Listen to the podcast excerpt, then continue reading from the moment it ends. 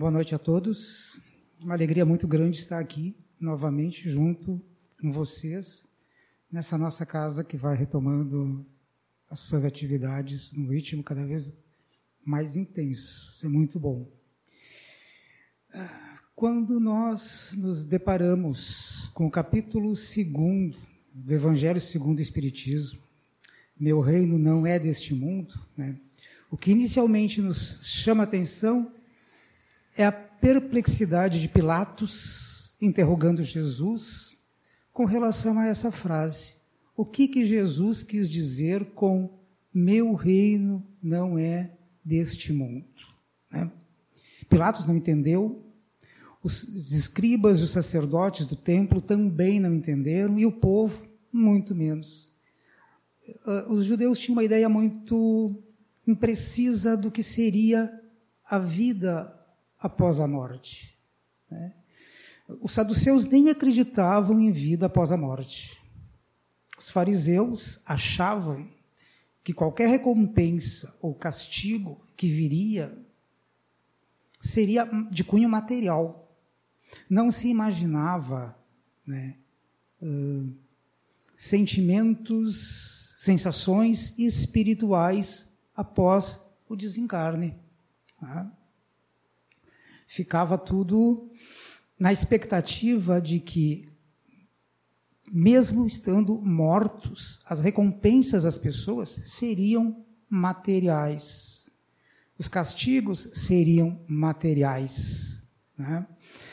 Então, uh, ninguém imaginava um sofrimento espiritual teria que ser sempre material. Era o entendimento deles. E Jesus quer dizer, justamente, que há algo além disto, que, isso, que há algo diferente disto. Né? Os, hum, os ensinamentos de Jesus sempre foram baseados no amor.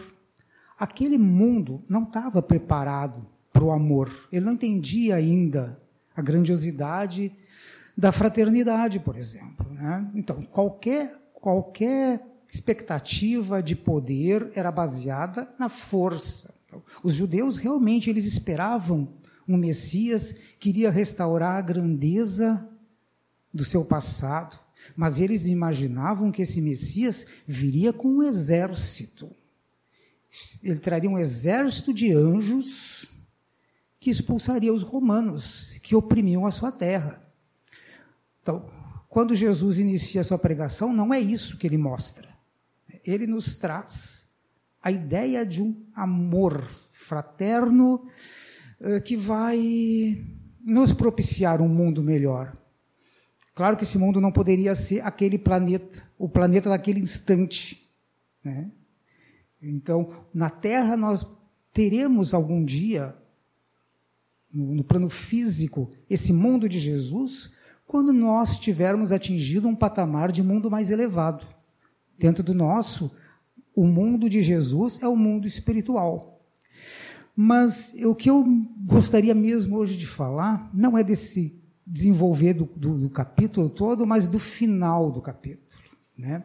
A instrução dos espíritos, que é dada por, uma, por um espírito que assina no final uma rainha de França não diz nome, não diz qual foi a rainha, simplesmente diz que foi rainha de França. O nome não interessa. Né? Talvez essa, essa, essa, esse espírito buscando a humildade queira abandonar esses personalismos. Então, o nome já não interessa. Ela simplesmente se manifesta como uma rainha de França e ela narra a sua seu espanto ao chegar ao plano espiritual e verificar que ela, que desejava ser recebida como rainha, não estava sendo recebida como rainha. Né? Ela, muito pelo contrário, era tida como uma, um espírito qualquer. Né? Outros espíritos estavam ali que ela conhecera no passado, que com quem ela convivera, estavam ali em situação melhor que ela, mais respeitados do que ela. Então ela se sente humilhada. né, toda a sua glória, né, toda a sua altivez, ali já não tem lugar, não tem importância nenhuma. A tradição, a nobreza, todas as coisas de que ela se orgulhava já não valem mais. E ela vai percebendo né, que o que uh, destaca aqueles espíritos que estão bem colocados né, é que eles tiveram capacidades de amor ao próximo, de abnegação, né, de altruísmo, de caridade, coisa que ela achava que não tinha a menor importância, porque na concepção de vida dela, não que ela fosse uma pessoa má, na concepção dela, o que importava era a nobreza do sangue. Era um mundo em que se vivia com governos que diziam que o rei é rei por vontade de Deus. Era o rei, o reinado por direito divino. Ou seja, Deus escolheu as pessoas que reinavam, que governavam. Então, se ela tinha chegado à condição de rainha, é porque ela era uma das escolhidas de Deus. Ou seja, ela era uma privilegiada, alguém acima dos outros. Né? Alguém acima dos outros. Né? E ela percebe que não é bem assim, que Deus não privilegia ninguém. Para Deus, todos são filhos iguais. Deus nos criou todos iguais. As situações de nossas vidas foram determinadas pelos nossos atos. Então, essa rainha que se julgava merecedora de todas as glórias, né? que achava que no plano espiritual ela deveria ter todas as suas riquezas, todos os seus títulos, toda a sua suntuosidade e toda a subserviência dos outros, descobre que não é assim. Então, ela, ela se sente humilhada, ela conta que ela é humilhada, que ela se sente humilhada. Não é? Ela, a gente, ao, ao, ao decorrer da, da narrativa dela, a gente vai percebendo que ela não é um espírito ainda de grande elevação. Muito pelo contrário, ela ainda ela já começa a entender alguma coisa, mas ela ainda desconhece muita coisa. Né? Ela, ela, ela já percebeu né, que a volta dela, ela, ela sabe que desencarnou, ela percebe que pessoas com que ela não dava o melhor valor estão em posição melhor do que ela, mas ela não consegue entender o porquê disso. Ela ainda não entende o porquê disso. Ela, ela, ela, ela vai fazer um, uma, uma ilação de que uh, o caminho que leva a Deus é o do sofrimento. Então, ela até uh, cita uh, que não, foi, não é o caminho do trono que nos leva ao céu, mas é o caminho do sofrimento que nos leva ao céu porque ela viu pessoas em muito boa posição que, que, que haviam sofrido. E que, e que também, também é, um, é um entendimento errado. Não é o sofrimento que nos leva ao, ao, ao, céu. Não é o. Ela fala céu porque ela era católica, né? Então, tinha, tinha toda, toda aquela tradição católica. Mas não é, não é, vamos dizer assim, o sofrimento por si só que nos leva ao, ao plano espiritual superior. Né? O sofrimento, às vezes, é uma necessidade que, que decorre dos nossos atos. Né? É, é muito comum a gente encontrar pessoas que dizem, né, mesmo no nosso, no nosso dia a dia, ah, vocês espíritas gostam de sofrer. Não. Nós não gostamos de sofrer. Nós buscamos entender o sofrimento, o porquê do sofrimento. Então, nesse momento, enquanto ela fala isso, que o caminho que conduz ao céu é o caminho dos espinhos e das urzes, ou seja, espinho, urtiga, ou seja, um, um caminho difícil, né? ela está passando uma concepção meio mal interpretada, ela não entendeu direito. Então, é, ela, ela nos passa essas ideias né, de que nós teríamos que sofrer, quando, na verdade, talvez no futuro ela vai entender que não é necessariamente o sofrimento. O sofrimento pode ser uma decorrência dos nossos atos e uma necessidade para que a gente aprenda uma coisa. Né? O ideal seria que nós todos atingíssemos o, o mundo espiritual mais elevado através do amor. Né? Então, que é isso que Jesus mostra né, na frase: Meu reino não é desse mundo, o meu reino é um reino do amor.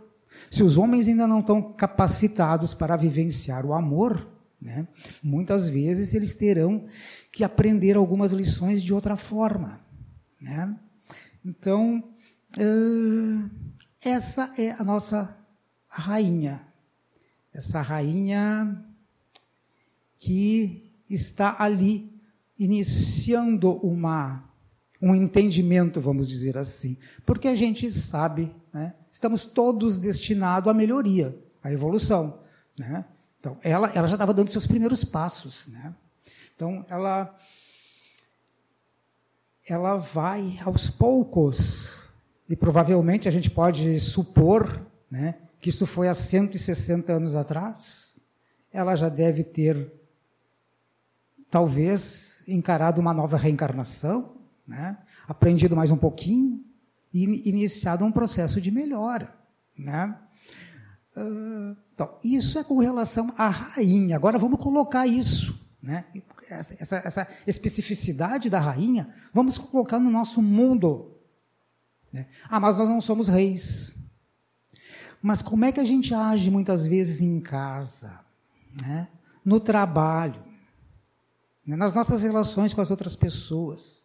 Será que nós nunca, muitas vezes, não temos um comportamento semelhante ao dela?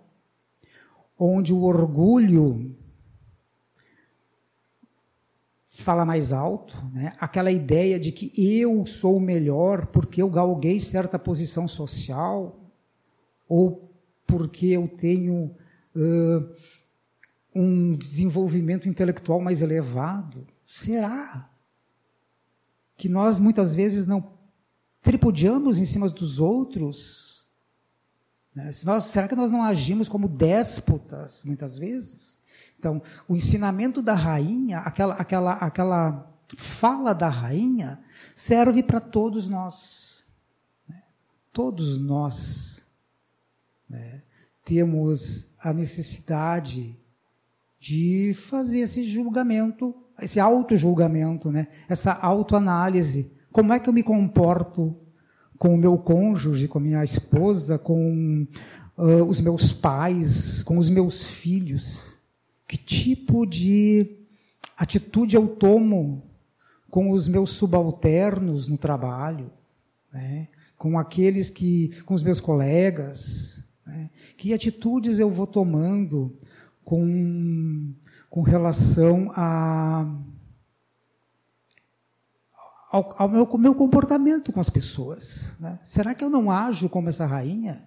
Será que eu não sou orgulhoso, prepotente? Né? Será que eu não me deixo levar uh, pela minha vaidade? Né? Então, então a, a vivência da rainha, ela pode ser encontrada em todos nós.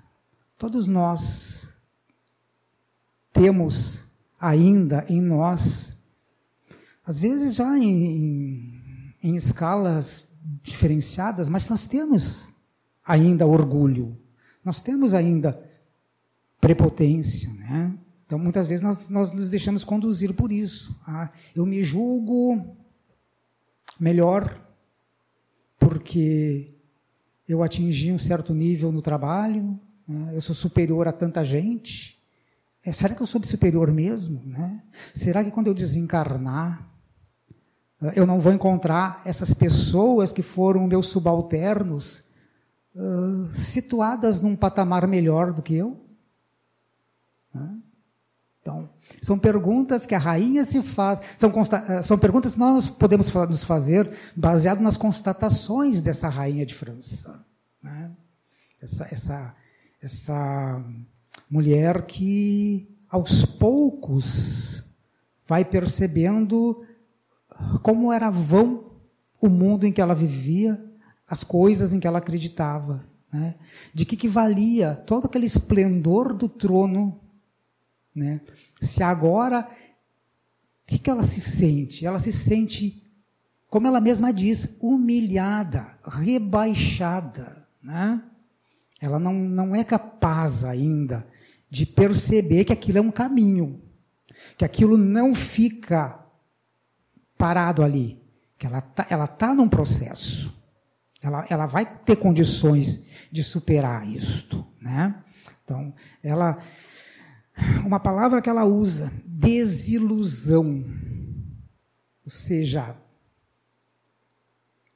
um, a percepção de que o mundo em que ela acreditava não era o mundo verdadeiro, não era o mundo essencial. Né? Nós muitas vezes analisamos o nosso mundo como o mundo em si, quando ele é uma ilusão. Porque o mundo em si, o mundo verdadeiro, é aquele da onde nós viemos e para onde nós vamos voltar, que é o mundo espiritual. Aquele é o mundo absoluto. Esse nosso mundo aqui, é, é, a gente poderia dizer, aqui é o lugar onde a gente esconde as coisas. Aqui a gente pode falsificar, aqui a gente pode trapacear, aqui a gente pode enganar. Quando a gente volta para o mundo espiritual, nada disso é possível. Lá nós estamos espiritualmente despidos de tudo. Não tem como esconder. Os meus pensamentos, eu não posso esconder meus pensamentos no plano espiritual. A espiritualidade superior vai vê-los. Vai vê né? vai senti-los, vai captá-los. Né? Então, é assim, gente. O, a, o mundo dos espíritos, que é o mundo verdadeiro. O nosso mundo, que é um mundo de ilusão.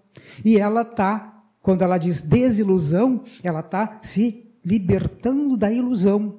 Ela está percebendo a existência verdadeira, embora ainda muito lentamente, não totalmente. Né?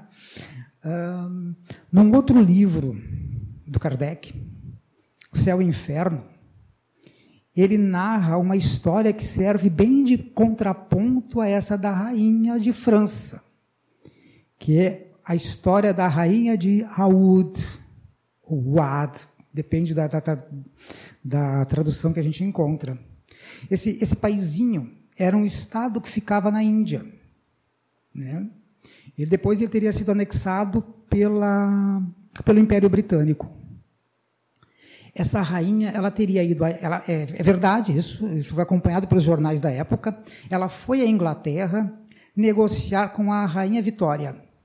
Ela, para todo, era um tratado político que ela tentava fazer com a rainha e mesmo ela sendo muçulmana, né, a gente pode imaginar uma mulher muçulmana tendo esse, esse poder, mas ela tinha, realmente ela era muito habilidosa, além de extremamente rica, poderosíssima.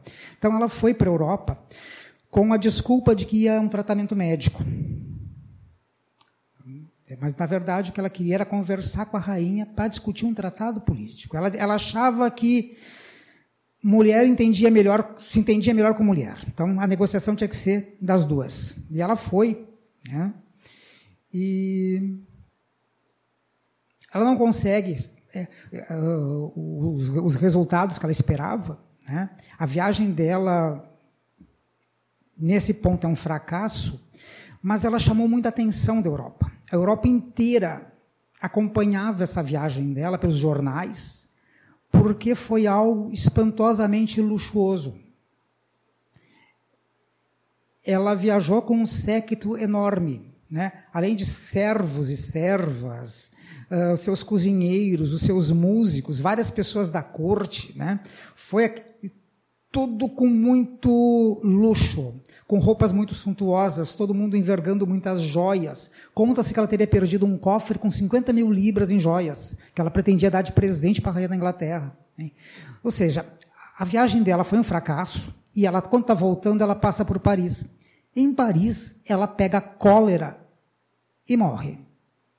Então, ela é enterrada em Paris. Né? E os franceses ficaram com muita, muita assim, curiosidade a respeito dessa rainha. E, e ela morreu em 1858, alguns meses depois o Kardec a invocou, né? por sugestão de São Luís. Né? Kardec a invoca. Ele invoca nesse momento e vai invocar invocá-la três vezes, duas ou três vezes mais, né? porque ele quer que ela esclareça alguns pontos da sua vida, que ela fale como ela está se sentindo. Né? Então, se a rainha de França estava num período de desilusão, esta rainha ela continua completamente iludida. O, se vocês tiverem a oportunidade de ler no, no céu e inferno, lá na última lá no final, na parte dos espíritos endurecidos, ela é chega a ser cômica, porque ela é, ela é, ela é, ela é, ela é grossa, ela é autoritária, arrogante, ela fala mal até de Maomé que Maomé era um cameleiro qualquer, não era nobre como ela. Ou seja, o que importa para ela é a nobreza, a nobreza da sua existência. Né? Ela era melhor que todos os outros. Então ela reclama que não lhe permitem o acesso às suas joias, às suas roupas suntuosas, não lhe permitem uh, os serviços da sua criadagem, as suas servas não chegam até ela. Ela está indignada com aquela existência. Uh, nas perguntas que o Kardec vai fazendo, ele tenta tirar alguma algum sentimento menos materialista dela e não consegue. Né? Ela é sempre assim. E ele diz depois, nas obras póstumas, não, na revista espírita, ele diz que nas evocações seguintes ela continuava a mesma coisa, não estava mudando nada. Né? Ou seja, então ela ficou nesse ponto endurecida. Né? Ela está ali firme nas coisas que ela acreditava que são verdadeiras. Ela não abre mão daquilo que foi a realidade material dela, a realidade carnal dela.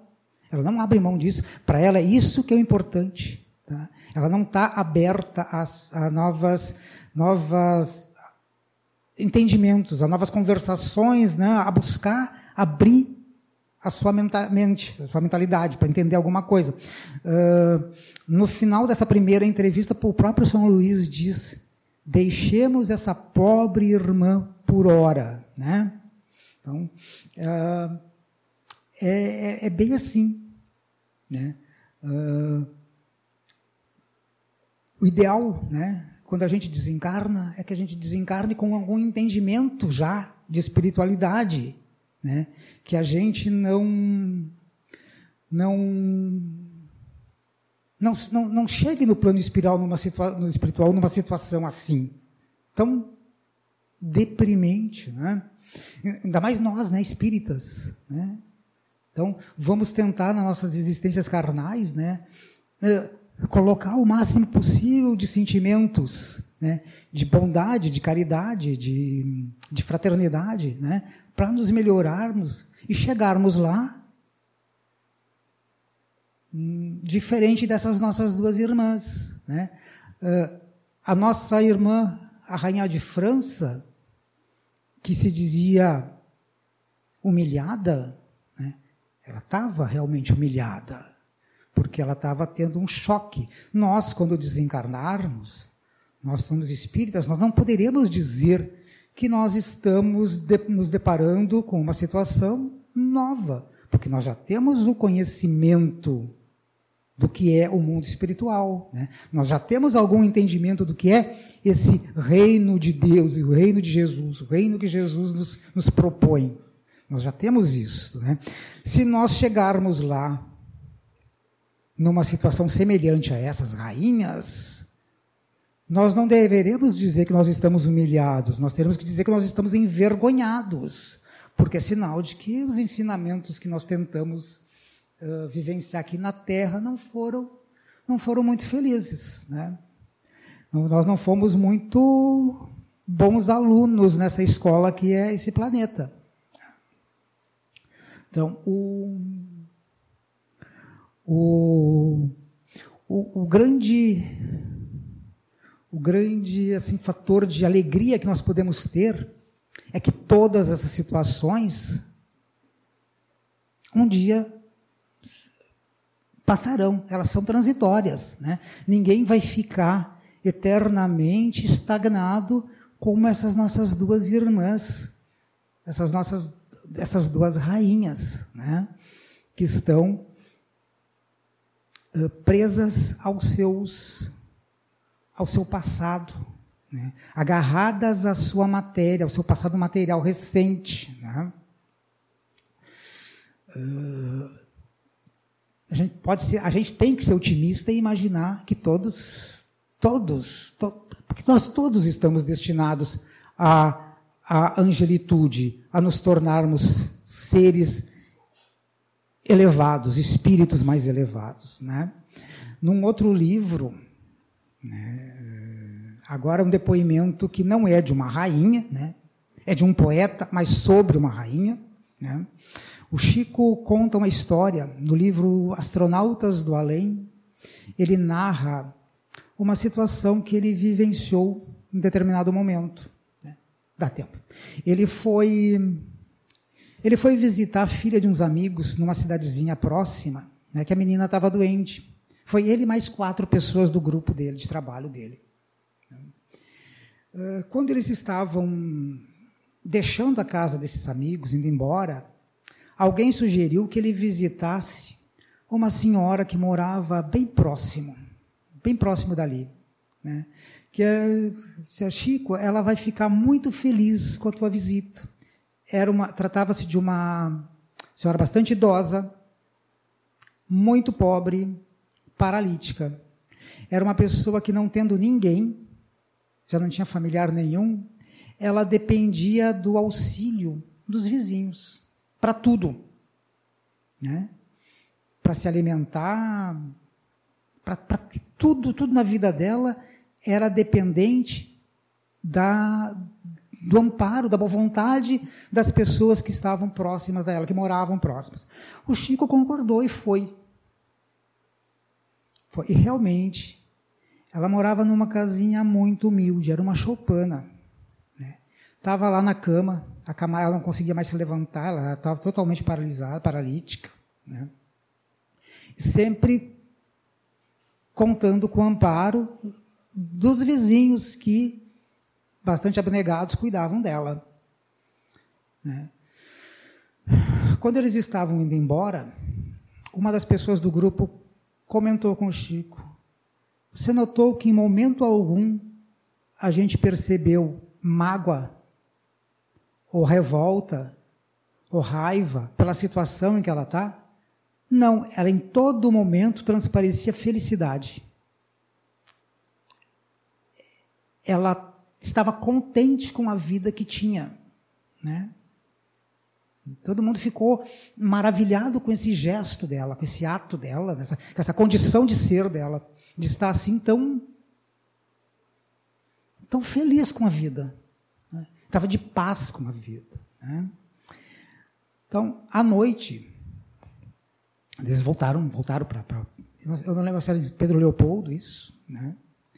Uh, à noite, Chico estava dando prosseguimento aos trabalhos dele. Né? Eles escolheram um texto do, do Evangelho para estudo e caiu justamente esse que eu trouxe hoje, uma realeza terrestre.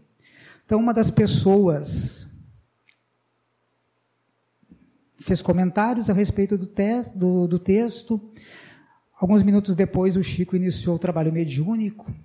E nessa noite, ele recebeu um espírito de um poeta cearense, né, que havia desencarnado na década de 40, acho que é da década de 40, Epifânio Leite. E ele trouxe um poema, um soneto, mas antes ele trouxe uma advertência, um aviso. Esse poema ele se refere àquela senhora que vocês visitaram hoje, aquela nossa irmã que vocês visitaram hoje. Né? E ele conta toda a história de quem foi essa senhora. Né? E ele vai, vai relatando aspectos da vida dessa mulher. Assim, há quatro séculos, ela foi uma rainha. Há quatro séculos ela governou um país com mão de ferro. Há quatro séculos, ela amou, mas também odiou. Ela protegeu algumas pessoas, ao mesmo tempo em que massacrava outras. Então, ela lançou as bases para criar o maior império do mundo, mas não se preocupava o mínimo com as pessoas que rolavam pelas ruas da sua capital, enlameada. Né? Então, ela teve uma existência em que valia a sua vontade, que ela impôs a sua vontade com mão de ferro a todo um povo. Ela morreu, né, desencarnou e foi para o mundo espiritual, e lá ela percebeu todos os erros da sua existência e ela pediu né, para remediar esses erros. E aí o poeta diz que durante quatro séculos ela foi se apagando. Ela foi, em sucessivas encarnações, foi apagando aquele brilho, porque quando ela morre, quando ela desencarnou, ela desencarnou numa aura de brilho, de grandiosidade. Né? Então, ela foi apagando tudo isto. Essa senhora que vocês viram hoje é o último estágio dela. É a última reencarnação antes que ela possa atingir um patamar melhor. É, ou seja, ela está espiando os últimos, as últimas dívidas com o plano espiritual. Né? Quando ela desencarnar aqui, e isso foi na década, no começo da década de 70 que o Chico relatou isso. Hoje ela já deve ter desencarnado há muito tempo e e o poeta dizia: quando ela desencarnar, ela ascenderá a um plano mais elevado. Ou seja, ah, qualquer pessoa, por mais erros que tenha cometido em suas existências, está destinada a superá-los. Mas ela vai ter que se esforçar para isso. Essa, essa senhora, ela pediu a dor, ela pediu a paralisia, ela pediu a miséria, né? Para vivenciar coisas que muitas vezes ela jogou sobre os outros, que ela impôs aos outros, né? Então, foi a forma dela né, dizer: Eu aprendi as minhas lições. Né? A, a grandiosidade que foi ser Elizabeth I não vale nada. O que vale é essa senhora que o Chico nem cita o nome, né?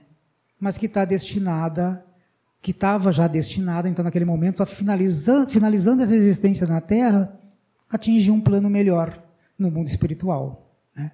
É assim, então, que a gente deve entender que todos nós estamos destinados a conhecer o mundo de Cristo, o mundo que não é aqui, o reino de Cristo que não é nesse mundo, né? mas que o reino de Cristo está à nossa espera. Né? Talvez daqui a algumas encarnações, daqui a alguns séculos, essa terra seja um lugar tão bom que possa ter-se daqui uma imagem do reino de Deus, do reino de Cristo aqui na terra. Né? É isso aí, gente. Muito obrigado pela atenção e que Deus fique com nós todos. Obrigado.